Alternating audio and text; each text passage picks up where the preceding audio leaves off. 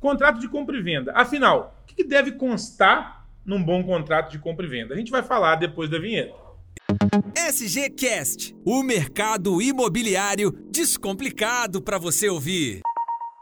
Nem sempre é bonitinho, né? Às vezes é até escrito à mão. O que, tem que constar num contrato de compra e venda? Poder fazer um contrato que deixe ele minimamente seguro numa transação de compra e venda de imóveis.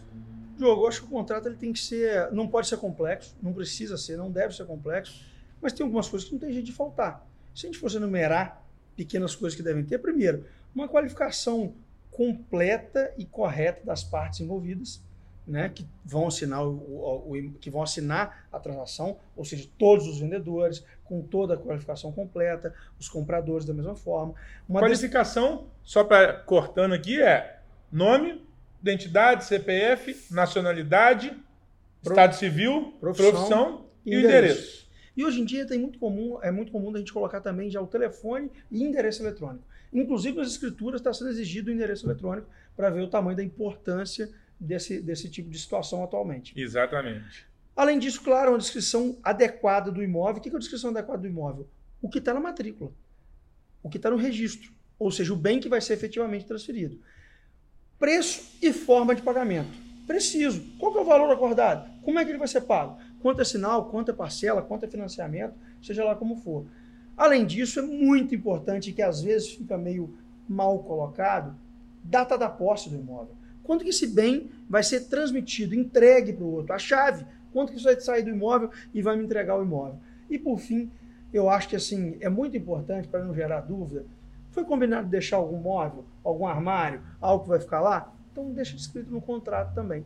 O resto acaba sendo para poder complementar esse todo. Mas esses pontos, sem dúvida, são os mais importantes. Vitor, acho muito legal quando você fala isso, porque eu vejo nossos contratos de compra e venda ao longo desses últimos anos, o quanto que eles vêm mudando. E assim, me, me perdoe a, a, palavra, mas por ser advogado, você, cada vez mais a gente vê tirando o juridiquês Sem do dúvida. contrato. E isso é muito legal. Hoje eu pego o nosso contrato de compra e venda para ler e qualquer pessoa que para para ler entende o contrato. E uma das coisas que eu acho que chama atenção no nosso contrato, e fica aí a dica para quem vai fazer, se aquilo combinado não acontecer, como é que fica? Por exemplo, vou te pagar em 90 dias. Você já me deu a posse com 30. Como é que fica? Então, colocar esses detalhes, né? Sem dúvida nenhuma. O contrato ele tem que prever as penalidades, os resultados de um não cumprimento de um problema que pode acontecer, como a gente vê muito em financiamento.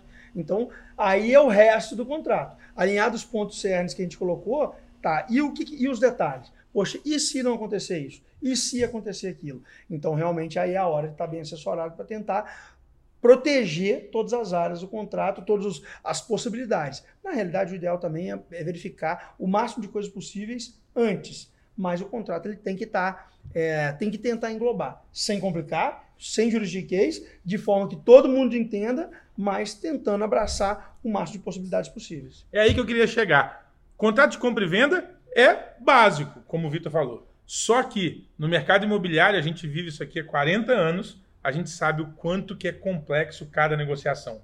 O quanto Sem que dúvida. tem de entraves para se resolver numa venda, desde lá do início, em ver o documento certo, em tirar as certidões, que são coisas que antecedem ao próprio contrato de compra e venda, e aí só estando auxiliado por um profissional do mercado imobiliário que você vai ter mais tranquilidade de fazer uma compra e venda segura.